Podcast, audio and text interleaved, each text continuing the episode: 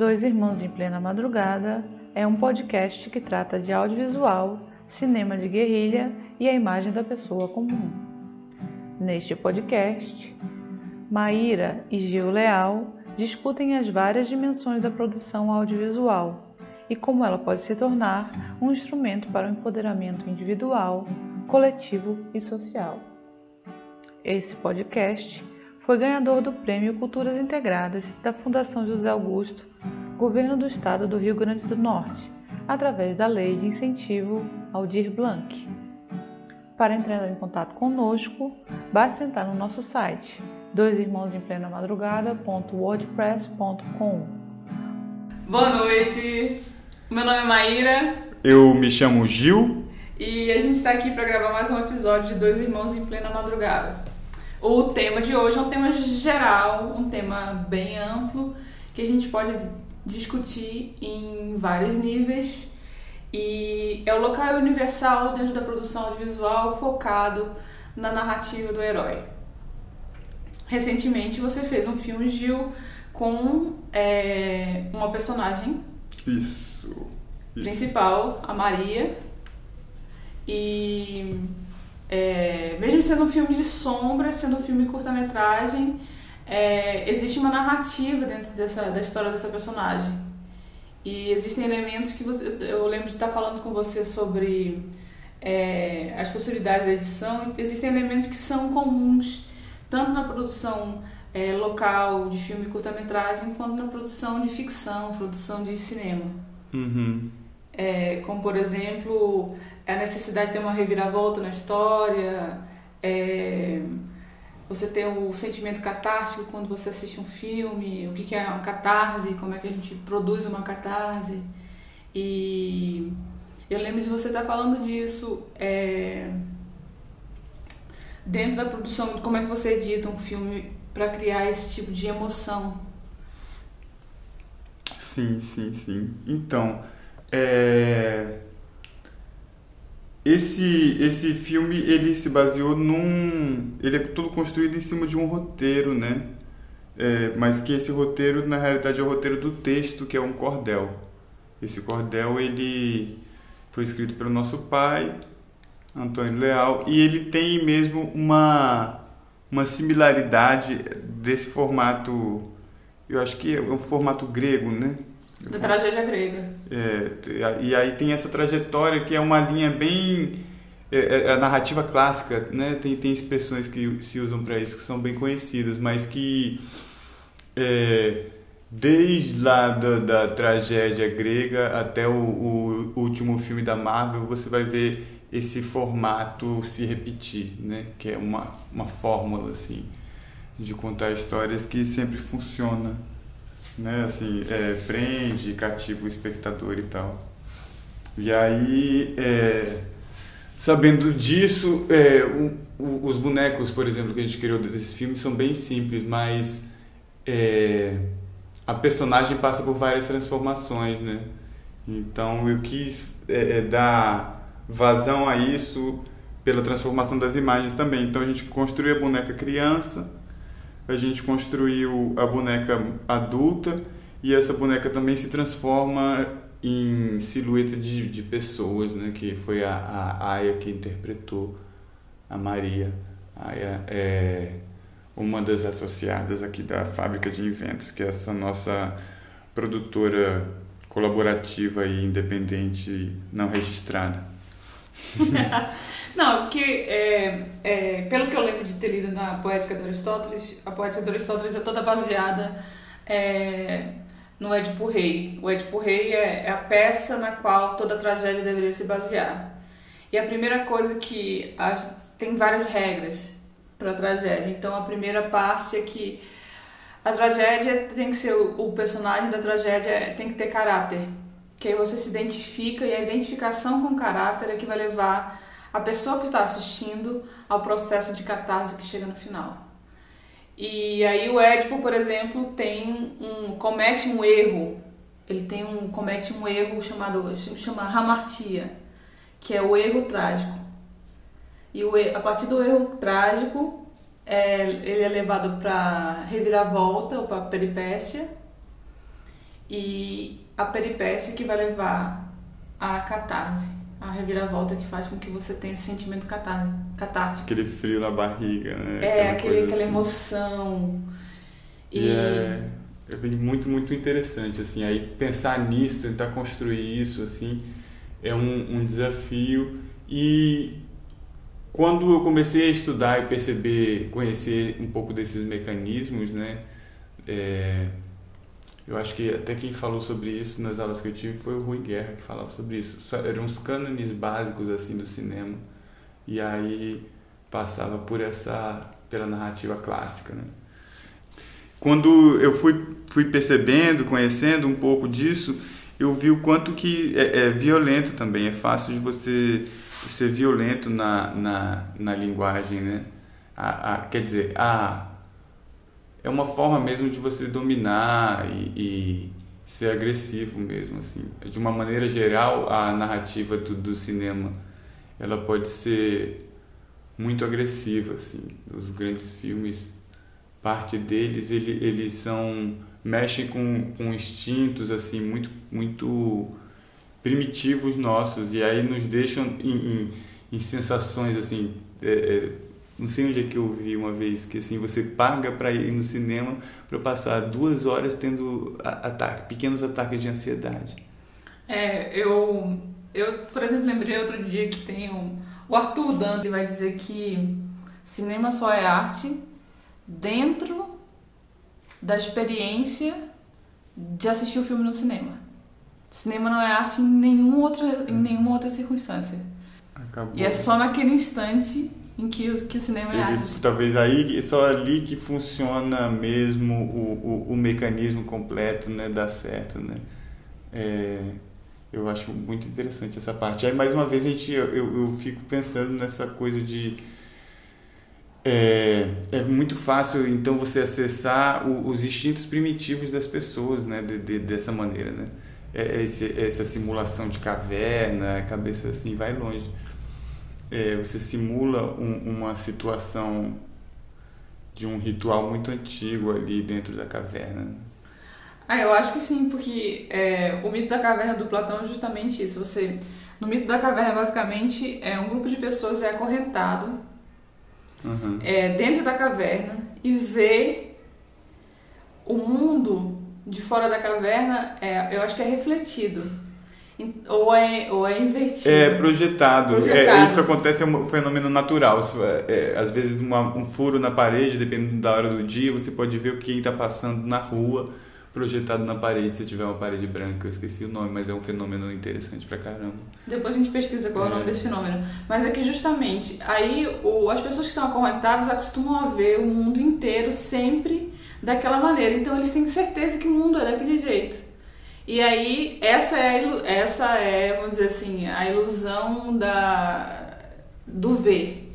Que pro, pro, pro é, para o Platão, a, a coisa que existe, que a gente vê no mundo, a nossa experiência do mundo é uma ilusão.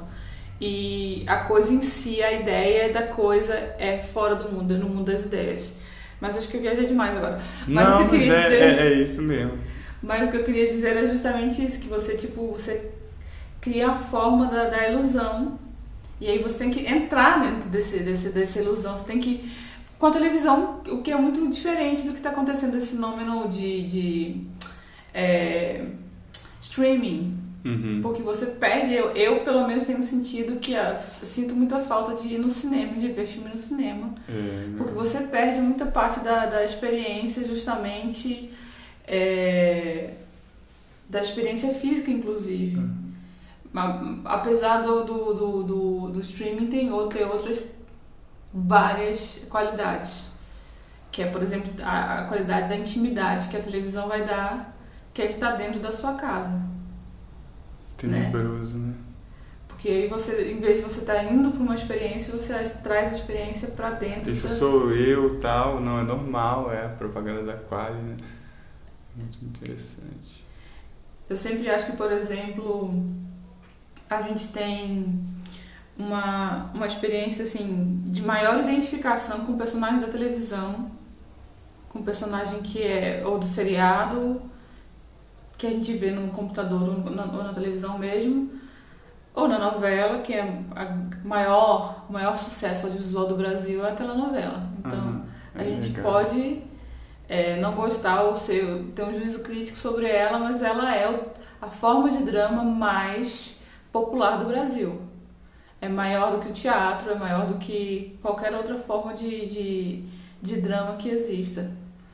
E Só instinto, né? Você vê a linguagem da, da novela, é só instinto. E É... é só usar essa personagem que, que, que você sentir identificação e torturar essa personagem até um, um último limite e, e você cria coisas e, você cria ícones de verdade, né? Porque novela cria ícones. E você lembra os nomes de personagens que foram uma novela de 20 anos atrás. Foram importantes para sua vida, mas vamos, vamos, vamos subir o nível da conversa de novo. É, porque assim, é, eu fico sempre pensando que existem realmente dois tipos de linguagem diferentes, né? E uma ela vai caminhar sempre na direção do entretenimento, então é, ela não vai se preocupar com muita coisa e, e outra talvez seja nessa direção que eu tinha vontade de construir uma cinematografia que é na direção oposta ao entretenimento. Então, às vezes, a experiência audiovisual pode não ser uma experiência prazerosa.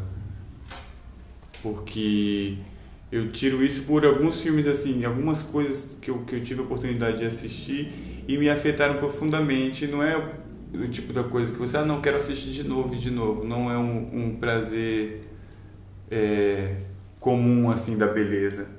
Né? É um, um, um uma sensação que o, o, os filmes podem provocar, que é de você é suspenso. E aí, a partir desse ponto que você consegue ser suspenso, aí você tem um, um ponto de vista diferente da sua realidade.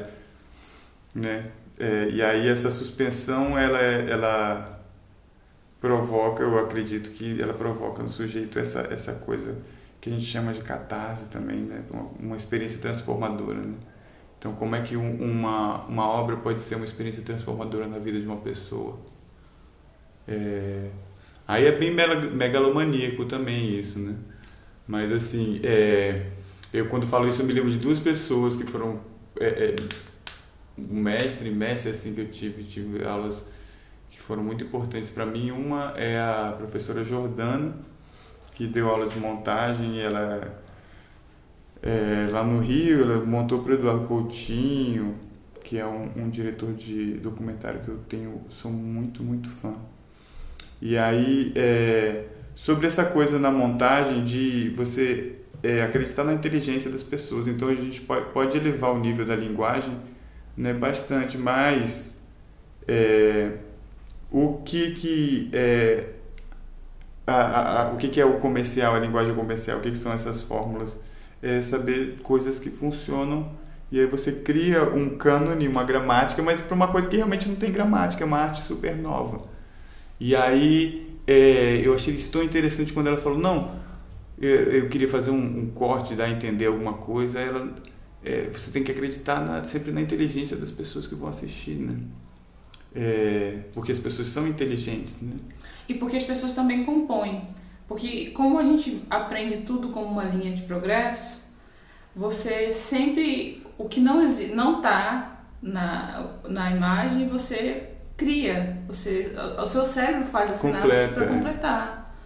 E aí você tem assim, você tem muitos filmes que claro que você vai ter filmes que não tem cabeça é, nem pé, cabeça, nem né? pé nem cabeça, né? Mas você também tem essa possibilidade da pessoa completar. Eu, eu, eu sou muito fã do, do, do Ken Loach, que é cineasta britânico, que faz esses filmes, que é super socialista e faz esses filmes é, de realismo social. Uhum. Mas nenhum dos filmes de realismo social Uhum, não, peraí, vamos. É, o que, que, é, o que, que é realismo social, Maíra? Faz um, um aspas aí. não, não dá pra fazer umas, uma, uma, umas aspas nisso, não. O realismo social você, é essa ideia de que você pega é, histórias da sociedade e você transforma essas histórias em. Cre- pego esses personagens e coloco esses personagens em narrativas e, colo, e cria essas narrativas com personagens que parecem humanos que parecem com as pessoas, justamente com as pessoas comuns. São reais, assim. Que são reais, da... bem baseados na realidade. Por exemplo, o, o personagem do Daniel, I, Daniel Blake, ou Daniel Blake, é um homem de mais de 50 anos que teve um ataque do coração, que está na, na, na fila para receber a sua, a sua, acho que assim, a sua, o seu dinheiro de assistência social, uhum. porque ele não pode mais trabalhar. E a história toda, aí ele conhece uma menina que tem, uma, uma, uma menina que vai ter uma, uma, tem um filho pequeno, acho que é um filho ou uma filha, não lembro mais, mas que é, não consegue emprego e aí decide. Eu tô contando um pouco a história e tô estragando um pouquinho, desculpa aí. Tem algumas é, informações desse filme, mas quem não assistiu vale muito a pena. E aí você tem esse personagem que é um personagem que pode ser um personagem que exista, que existem vários, vários personagens como esse. E aí que ele transporta esse personagem pro cinema, mas ele não abre mão o Ken Loach não vai abrir mão da narrativa, da narrativa cinematográfica, mesmo trazendo um personagem que não é, vamos dizer assim, um herói no sentido da tragédia grega. Por exemplo, o herói da tragédia grega ele era obrigatoriamente um rei e um príncipe. É, o herói de todas as peças do Shakespeare era também um príncipe ou um conde ou um duque, são sempre nobres. E acho que é o Raymond Williams que vai falar que é, o termo tragédia vai mudar de. de, de o, o, título do livro é Drama in Performance, e que o termo tragédia vai mudar de, de, de significado conforme o drama vai avançando pelos, pelos séculos, porque primeiro a tragédia só era uma tragédia se acontecesse com alguém nobre. E agora a gente fala muito das tragédias cotidianas, ou a gente uhum. vive um momento histórico muito trágico. O neorrealismo italiano também é um pouco assim também, né? Dessa mesma fonte. Sim, mas o, é, justamente o neorrealismo italiano, você vai ter personagens que não são heróis. Pintor de parede. Pintor de parede. E, por exemplo, o outro filme do, do Ken Loach, que é A Parte dos Anjos, um ex-delinquente é o personagem principal. E como é que ele vai criar o ex-delinquente ser se tornar um especialista em, em experimentar uísque. e programar com os outros, porque ele vai ter um filho e aí ele vai, criar com os outros personagens uma maneira de roubar uma, uma quantidade grande de um uísque que vale muito dinheiro. Então, tipo, as narrativas são essas, com, com personagens, vamos dizer assim, como a Maria, por exemplo, com personagens que são personagens comuns, uhum. mas que tem esse apelo universal. Você cria Sim. a narrativa de uma maneira universal. Mas eu fiquei agora pensando no que você estava falando sobre é, entretenimento, você criar narrativas de entretenimento e você criar narrativas que vão. Outras. outras. E, e eu acho que o, o, um dos papéis do audiovisual independente vai ser justamente isso. Vai ser forçado para dentro do mainstream, então para dentro dessa grande produção, esses personagens. Porque, por exemplo, é, novela hoje em dia não tem. Todos os personagens são personagens, vamos dizer assim, muito. São estereótipos muito explorados. Uhum mas que você tem que renovar até na, até na narrativa na narrativa de, de televisão você tem que renovar esses personagens e aí como é que você renova eu acho que o papel do, tem um papel muito fundamental dentro é, dessa produção independente de audiovisual ou dentro das produções que a gente chama que você vai chamar de cinema de guerrilha ou que a gente vai chamar de é, que mais? Tem mais coisa assim. Underground. Underground, independente. E você muda de não. garagem. De garagem. Você não muda, você não muda só a qualidade do filme, mas você muda a forma, da, a forma narrativa também. Ou e também muda os personagens que vão ser. É, que vão ser tipo assim.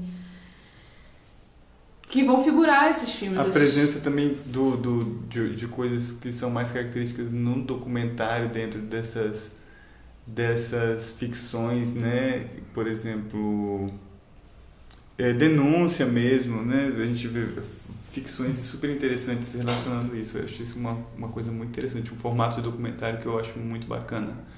É, ou um formato de filme, de ficção que eu acho muito bacana, né?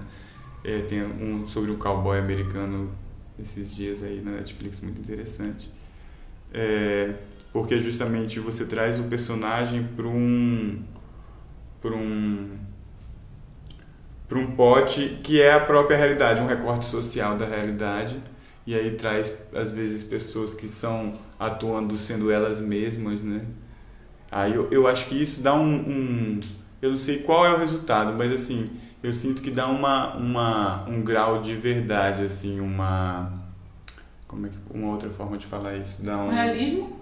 É um realismo e uma quando você bate o pé assim né? Uma afirmação. Você pode afirmar quando você tem esse background da realidade né então é talvez uma coisa que eu por que que eu decidi usar esse texto em especial ele tem um, um background forte da realidade né então ele a base desse cordel foram os registros orais, né? A gente vai deixar disponível aí embaixo do, do podcast, a gente vai deixar link do filme e o link desse livro, que é o História Viva da Vila, né? Que aí são esses registros orais, e a partir desses registros orais, esses personagens foram desenvolvidos. E aí a personagem principal, Maria, ela enlouquece, ela mata os três maridos dela, os três maridos morrem e ela enlouquece. E aí é, a ideia é uma. É, essa Maria surgiu como? Né? Ela surgiu misturando a história de duas personagens reais. Que uma era a Dona Benedita, que falava que o, o, o, o, grande amor da vida dela morreu de desgosto quando ela, ele perdeu acesso às terras em que ele plantava. E a outra é uma senhora que ainda é viva e mora na rua do Currupio. E antes ela morava numa barraca na frente da casa da, da família, assim, ela não a família morava em casa, né, construída e era numa, num barraquinho assim de de madeirite, de coisas assim, né? E aí é uma imagem até muito forte que eu tenho da minha infância que a gente ficava imaginando o que que tinha ali dentro, né? E ela andava com vários gatos amarrados em trapos e tal. E era coletora de, de lixo e tal. E me lembro dela bem velhinha, cabelo branco, quando eu era criança. Essa senhora ainda estava viva. Então, e aí diz que ela também enlouqueceu nesse processo da, de, de desapropriação das é, terras. gentrificação e coisa e tal. E aí, juntando essas duas personagens, aí veio, apareceu essa heroína e tal, que ela é triunfante até o final. Enfim, eu acho que era isso que eu queria falar um pouco dessa essa personagem tem uma, um, um, um plano de fundo da realidade que é bem interessante, é bem apaixonante. Massa. Eu estava pensando na realidade como a gente está criando, você acabou criando vários projetos derivados, é, vários projetos derivados do, do é, Primeiro tem a história oral, que é a história viva da vila. Aí tem o cordel, que é o cordel, como é que chama? A Rainha Louca. É, e, então, o, o, cordel chama o cordel, é, cordel da vila. Aí o roteiro que o nosso irmão Pedro escreveu chama o cordel da Rainha Louca. E essa adaptação que você fez? que eu fiz, que é uma adaptação do roteiro e tal, mas que na verdade é uma adaptação completamente livre, não tem exatamente a ver com o roteiro, eu sistematizei, mas com algumas algumas elementos, elementos do, do roteiro também, né, original, mas é uma outra obra, né? Você vê, o roteiro já é uma, uma outra obra, então várias obras se, se desenvolveram vai... dali. É, você vai criando várias derivações também. E, e você ainda fez o projeto, que é o projeto o projeto do, das músicas do sim a gente fez uma uma um, um show de bolso, a gente chamou assim, né? Que é, algumas pessoas que colaboraram na trilha, colaboraram na trilha sonora, é, como tinham essas músicas originais e tal. Aí foi uma experiência muito prazerosa. E aí eu precisava eu queria que colocar queria colocar instrumento de, de, de corda tipo violino um, uns instrumentos que tivessem um, um apelo cardíaco assim maior. A verdade a rabequinha clássica também rabequinha do... do... que né para remeter ao boi. E aí é, e nesse nesse processo eu conheci o Felipe Félix que é um, um músico é, e aí a gente começou a construir também, junto com, com isso, é, a ideia de um pequeno show. Ele teve o Jailton veio, que é um amigo percussionista que sempre ajudou a gente, desde quando a gente organizava um evento na rua chamado Tem Coco na Vila. Ele Parceirão, né? Parceiraço de longa data, e o Fábio também, o Zé Caxangá, e aí o Gilvan e a Josi que eu gostaria de apresentar eles também para esse podcast, porque eles tiveram recentemente a primeira experiência deles em audiovisual. Né? Eu, eu colaborei também com eles e, e, outras pessoas na produção um clipe, que foi muito maneiro. E, e foi isso, chamei o mestre Pedro, o Arraia ainda estava muito debilitado. Que mas é o, o Arraia está bem! Mas o Arraia está bem, ele está de volta. É, em breve a gente tem mais. A gente podia fazer um programa só com a rainha. É, um programa com dele. a rainha. Né, porque. Bom, aí eu, o repertório são essas músicas tema e. Enfim, é, foi, foi muito interessante, foi muito gostoso. Alguns pedaços do, do trechos do cordel, né, meio que numa levada de rap. E foi super bacana. Esse também é um, um produto aí que, que gerou, está gerando. O, uma colaboração importante também foi com o Erison Pedro, que é o do Foi Som. É, e é isso, foi a primeira sessão aqui na Fábrica de Inventos. Eu, é, eu acho que a gente deve produzir mais coisa, fazer pequenas sessões e, e publicar esses vídeos na internet é legal ter o feedback das pessoas na casa delas aí durante a pandemia. Assim, foi muito legal receber mensagens de pessoas e tal, que, poxa, muito legal estar tá aqui, estar tá podendo assistir isso, obrigado. Né? A gente. É, isso é muito legal também, tipo... Se sentir útil, assim, para a sociedade, porque a sociedade está em colapso, né? E eu tenho pensado muito nisso também, porque a gente estava falando mais cedo de que tipo, não, não poder ir pro cinema, ou não ter a experiência que a gente teria no cinema e ter essas, essas experiências de, de assistir em casa, de, de serviços de streaming. E, e os, os próprios. Mas o, serviço de streaming é um, é um. É também uma coisa de classe, porque você tem que ter dinheiro para ter acesso ao sistema de, aos streams. E ao mesmo tempo o documentário curta-metragem, por exemplo, que você. Não é um documentário, é, mas o filme de curta-metragem de ficção que você fez tem que encontrar um público. Então é, é uma. É uma é um jogo muito tênue, né? Porque você, ao mesmo tempo que você produz uma coisa para ser exibida, você não vai encontrar exibição dentro de um sistema de cinema mesmo. É, ou talvez você consiga dentro de, de um programa grande, como a gente tinha que os cultos da Petrobras antigamente tinham é, um espaço de exibição nos cinemas. É, dificilmente até nesse momento até pensar em cineclube no bairro está complicado. Eu não, não, não consegui fazer essa estreia, né? Porque não pode fazer estreia porque não pode haver aglomeração, é, é simplesmente assim. E aí, tipo, como é que você cria outras formas é, de exibição do seu filme né? Se você não tem como. É, e, a, internet vai ser a alternativa, né? Hum. Vai ser a única alternativa para isso. Mas basicamente é, era isso. Eu, vamos encerrar esse programinha por aqui e a gente volta com o próximo programa em breve. E a gente ainda tem outros três episódios nessa temporada. Com alguma sorte, a gente vai ter uns convidados vindo aí para falar sobre a experiência deles no audiovisual. E por hoje é só. Ok, muito obrigado. Boa noite, pessoal. Dois irmãos. Em plena madrugada.